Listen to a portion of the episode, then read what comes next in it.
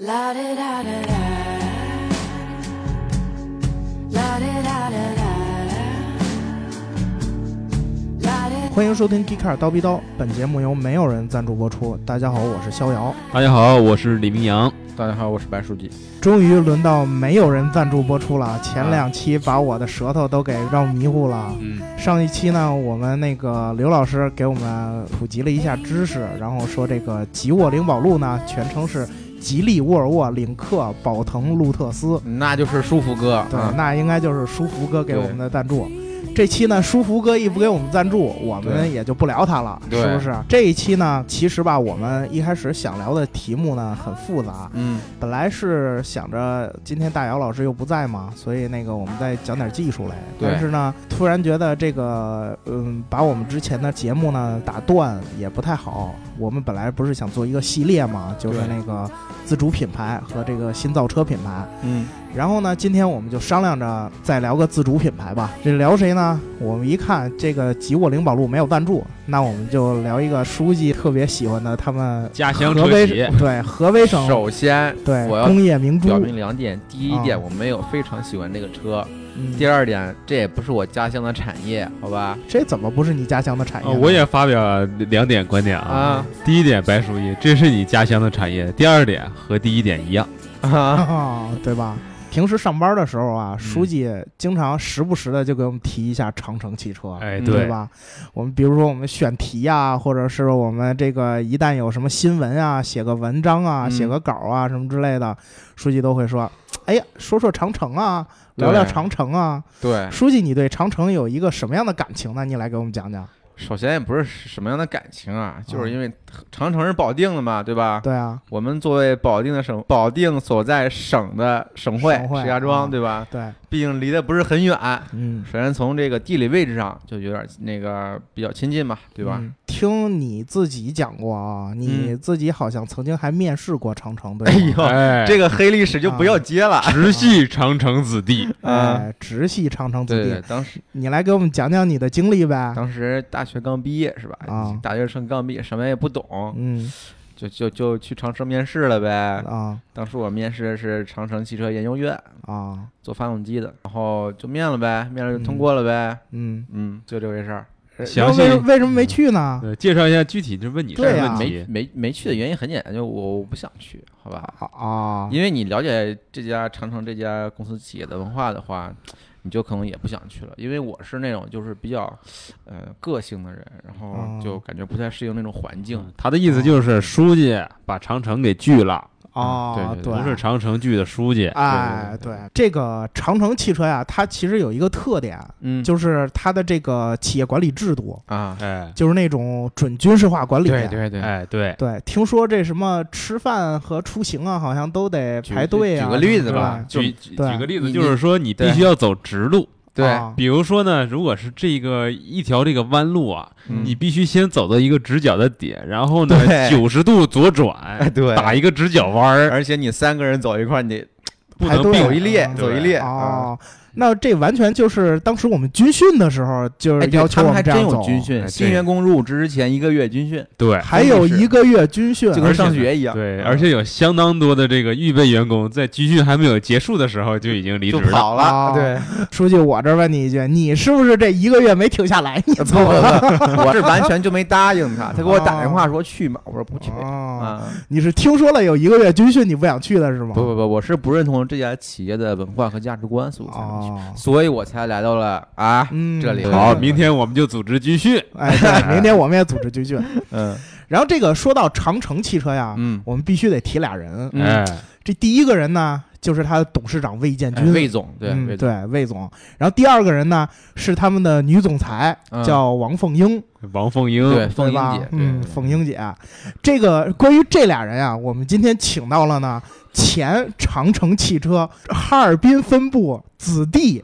这个对李明阳同学。对长城世家，啊对名扬，嗯你是你算是根正苗红的这个对对对长城子弟啊，对你就来给我们讲一讲魏总和这个凤英姐这俩人的这个发家史嗯对发家史，就先这说明奇人奇事他俩儿不是夫妻啊他啊。俩对，不是首先说明一下，对他俩不是夫妻，这个首先 容我先解释一句这个长城子弟这个话题啊，啊，啊，嗯这个嗯是因为这个我母亲在这个长城这个负责配件儿这个环节呢，嗯工作过这个两年时间。对然后对呢对嗯我小学时候经常去，所以哦呢，就是说长城给我留下印象就是说，当时他那个几款 SUV 就是什么嗯赛福啊、对，赛酷、赛骏，啊对反正都是赛字辈儿。对，都是嗯 size 本儿，嗯是？吧？然后呢，我才开始这个从小就开始慢慢了解这家企业从。小就是玩长城的车长大的。呃，对哎啊，就是这主要两个人呢，嗯是给我留下这个印象还还是挺深的，就是他这个董事长嗯，啊，这个人叫魏建军魏总对嗯，啊，这就这种名字在这个北方非常常见，对对对，建对军，呀、对建国建呀、国元啊朝啊，啊对对跟跟这个名字就是根正苗红，哎，再对配，上长城这么两个字儿，哎，嗯，嗯特别有民族情节，对，就是魏建军这个人呢，其实说就你看他名字而言就能看出来，他嗯直接就是把长城这家企业就灌输了这种半军事化管理体系对嗯对对对啊，都带军字辈儿的人，啊他能没有军训吗？是吧？哎是是是是，这有点硬啊。是啊，是吧？然后呢，他的这个长城这个发家史啊，一开始是靠这个魏建军他老爸叫魏德义哎啊，啊，参军二十多年。啊，一哦直到营级干部转业军人世家，对，啊，这军人世家是吧？啊嗯然后呢，八三年的时候呢，回到他的家乡保定，哎，保定，回到这个保定之后呢，开始就是招揽了这个几名这个志同道合的朋友，嗯拿着这个四千多块钱这个复原费哎，当时可是一笔巨资，真啊的，嗯，巨资啊，巨资一共换了两台设备，一台车床，一台铣床，啊啊，开始干嘛啊了？开始做这个发电机组啊，啊，啊，从发电机组一看这个，嗯慢慢开始做，我再往外扩展做点别的，什么这个给排水这个设备嗯啊，最后呢又开始到这个汽车改装嗯哦啊，就玩的路子还是挺野的。啊，是这跨行业跨的很多啊，呀，跨的很很大，然后呢，开始这一直到这个汽车零部件，嗯啊到这块儿开始呢，然后呢，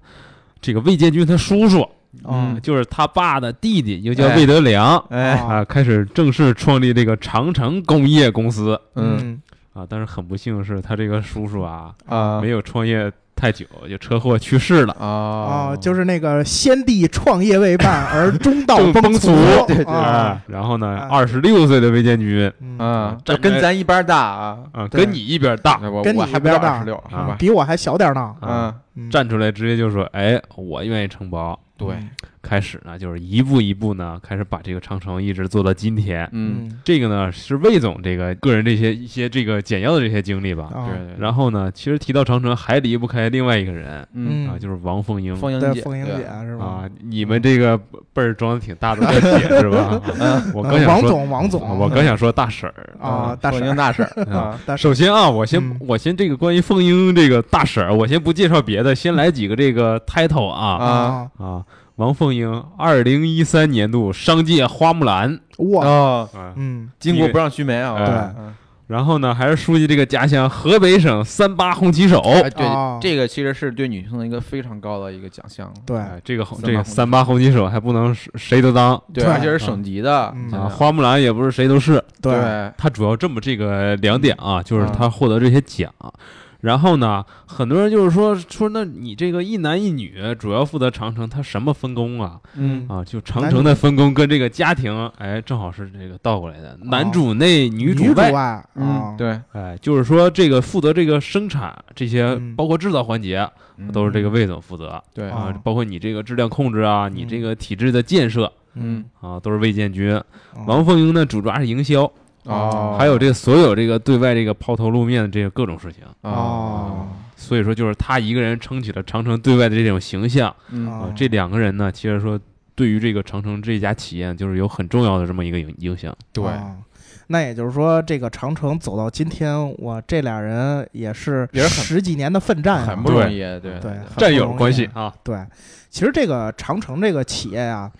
就是跟咱们很多中国这种自主品牌一样，就是民营自主品牌一样，嗯，它一开始发家呀，都是从这个野路汽子，车对，从野嗯路子，就是说好听点儿叫逆向研发，哎，嗯对说不好听点儿就是拆别人的车，然后传自己的车啊，这个还也挺好听，对也挺好听是吗？挺好听的，对对对。这个魏总之前不是这个玩汽车改装嘛，对，哎，然后他其实在这方面吧，比较自己有这个见解，嗯，所以呢，他从他叔叔去世之后盘下这个厂之后呢，他就把这个定位放在了这个民民用的轿车上。嗯，一开始他并不是生产 SUV，那会儿对还没对 SUV 这个啊概还没念。想到这儿，他一开始的经营范围呢，就是十万块钱定位的车。嗯其实那会儿的十万块钱挺值钱的。挺贵的，对对，你们想想，十万块钱那会儿，其实买老三样能买了吧？对对可以，差不多哎可以。买了，对，它其实那会儿算是高端车。嗯，然后呢，很可惜的是，有一天我们国家颁布了一个政策，嗯说这个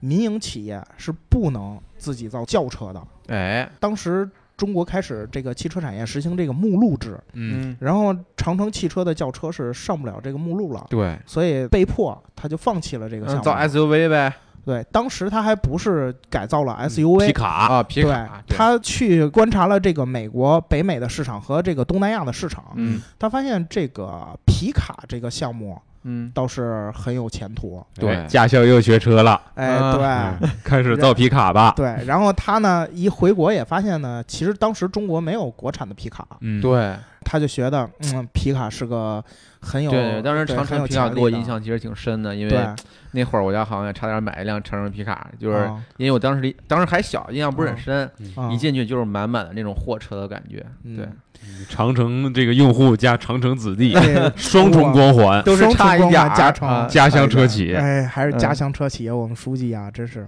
为了长城，真是不遗操碎了心啊操，碎了差一点心儿。啊，对都是差一点儿，然后那个他就是回国之后研究这个皮卡应该怎么去生产、去制造。，对嗯，但是呢，后来他发现自主这个整套研发呢还是有困难。有点难，对，对于是呢，他就选择了他之前的这个套路。买了一辆别的公司的车，嗯逆向研发， 逆向研发嗯，然后它的原型呢是一个丰田的那个小皮卡，嗯，丰田的那个小皮卡，其实我们大家要是有印象的话，应该看过无数什么中东啊、非洲打仗的那个片儿，啊，架机上枪边架了一款机枪，对然后那些恐怖分子就开着这车，都是海拉克斯嘛，对人家嗯说打飞机就打飞机对，说打飞机就打飞机，嗯真是说打坦克也敢打坦克，嗯对吧？前一阵的《战狼二》里边还不是还有这么一个场景的吗？嗯是不是？然后这个海拉克斯这个车，魏总觉得在中国应该挺有销路的，靠谱，啊对对于是乎，他就仿造了，也不能说仿造吧，啊就是逆向研逆发了，向逆向对，啊，逆向研发了这个长城的皮卡。嗯当时这个皮卡呢，起名儿还挺特别洋气，叫迪尔。啊，迪尔，啊对，迪尔，亲迪爱尔的皮是吧卡，？迪对嗯尔，，差不多是这个感觉。然后呢，其实这个皮卡呀，不光在中国销售的挺好，它同时呢出口了很多的国家，包括中东啊，嗯包括伊拉克呀、叙利亚呀，你看这嗯主战区都有，嗯是吧？嗯，你时不常的，你没准儿看哪辆驾着机枪的车，就是我们国产的长城皮卡。哎，对，在皮卡上呢，他这个尝到了甜头，他就准备继续扩展了。其实他们虽然并不是这个最早造 SUV 的车企，但是呢，它的这个 SUV 一开始的这个老长城 SUV，像你说的这个赛字辈儿，嗯，嗯赛字辈儿，对，当时造出来之后特别受欢迎。对，对那那个时候确实销量挺棒的，对，对，当时他就打造了一批这种赛字辈儿的这个 SUV。几万几千八，对，就是，而且还是主攻这个中低端市场，对十几万的这种，有汽油有柴油，对，有汽油，有柴油，老款的那个赛字辈儿的这个长城 SUV 啊，嗯，自带胶片风格，对，这个车漆是吧？ 叫对七啊，嘛，自带胶片风格就是呢那种复古的感觉，直接让你穿越到八十年代， 对对对，就是车漆不咋地，对嗯，它这个其实它这些赛字味儿吧，按我们之前的这个话题来说，其实它也是逆向研发的，对嗯跟它同平台的呢，就是不是同平台啊，跟它同一款的呢，也是丰田的那海拉克斯，比较但是像是那个是那个 SUV 版。嗯，嗯参考，参对考，，参考了一下，然后这个一直到了差不多零四年、零五年的时候，嗯，长城呢就决定说，我要弄一款比较新潮的，因为那会儿其实咱们国内很盛行这个 SUV 了已经，嗯对然后就出现了长城的一个标杆性的车型，就是这个 CUV、嗯哈佛哈佛 CUV、哈弗，哈佛对 CUV。这车其实一开始出的时候，我觉得造型确实不赖，对，以当时那个眼光来看，对确实不赖，以当时那个眼光看，这车又有气场，嗯，嗯然后又不浮夸，还不 low，对，对不是不 low 嗯。而且呢，这个车它远销了好多个国家，对，甚至包括欧洲，有时候都能看到。哦，对，就是说长城亲自派人去罗马尼亚拍的这个照片，嗯，啊，然后呢，他其实从这个时候他就尝到了这个甜头嗯哈佛的这个甜头。啊，这甜头没少尝。一对听都洋气嘛，哈对佛哈佛大学，啊嗯、是对吧，对对。然后呢，他就想着，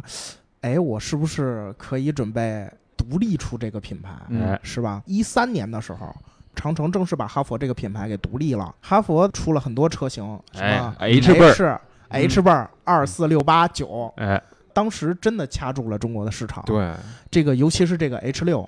哈弗 H 六现在在中国的销量也一直特别高。对，每个月销量还是不低。嗯，不过我觉得啊，其实它这个车吧，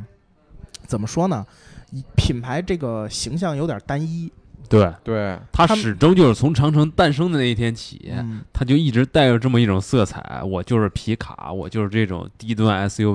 对所以说呢，就是说人们对于这个品牌这个认知已经固定在这这么一个维度当中了。对。对，始终无法跳出这么一个思维框架去去重新认识它。对，书记，你作为一个前、啊差一点儿呀，对差一点儿，差一呃啊点儿的、差一点儿车主，差一点儿员工，对差一点儿的这这双重身份，嗯你怎么看待哈佛这个品牌？我觉得哈佛的产品其实从理念上来说特别适合中国人。嗯，首先大嘛，对，外外外形也不是很丑，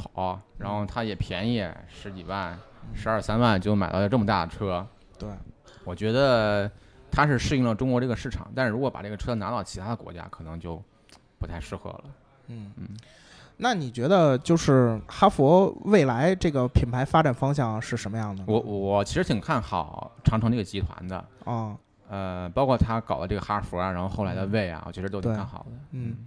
哎，对，刚才书记提到了这个魏，对是吧？当时我记得魏总曾经这么说过，嗯说这个外国企业呀、嗯造车都愿意把自己的姓氏给加上去。啊，哎梅赛德斯啊，对，为了为了把这个品牌打造好，嗯不侮辱自己的名字，所以呢，这个魏总也决定把自己的姓氏冠在这个品牌上，对嗯然后那个推出了它的第一款车，这个嗯 VV 七、对，你们觉得这辆车怎么样？我觉得它这外形是相当可以，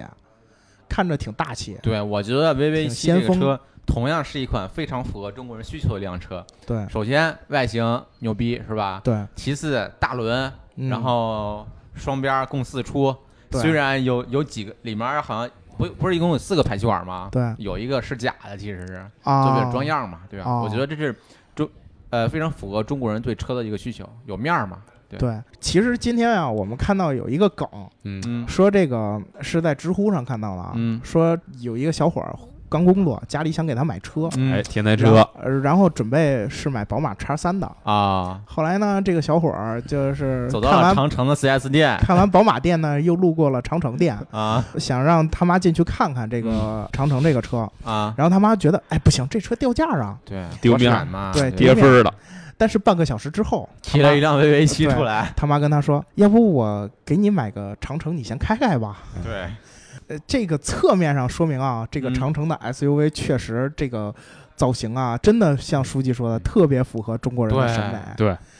但是呢，咱们话说回来，嗯其实买车真的不能光靠这些东西，对对吧？我们经常听说它在海外有召回，嗯对在国内也有过召回。你从外形上圈了很多那个对用户对过对来，但是你得把车对，所以造我得刚才很说的好一直是外形、轮对子、排气管儿，对对，就是说，逍遥老师刚才提的这一点是什么意思呢？就是话说回来，现在长城呢，对于这个国内这个 SUV 市场判断可以说非常精确。对对，但是呢，比如说，如果我们眼光放在未来，嗯嗯长城的这个未来发展方向会不会现在这么顺利呢？嗯所以，就我的想法就是说，它可能长时间就是根植于去培养这些 SUV 用户，以嗯至于导致它的这个品牌用户画像呢长期固定。嗯嗯但是呢，现在的这些用户呢，他买车的这个习惯，就是说这么多家车企去常去教育这个中国用户。嗯一个，咱们可以看，比如说咱们三位嗯，和咱们父母这辈人，他买车的这种需求和关注的点绝对是不一样的。对，嗯对，所以说呢，现在都都在强调这个消费升级时代。嗯就未来一段时间，SUV 市场会不会像现在这么火爆？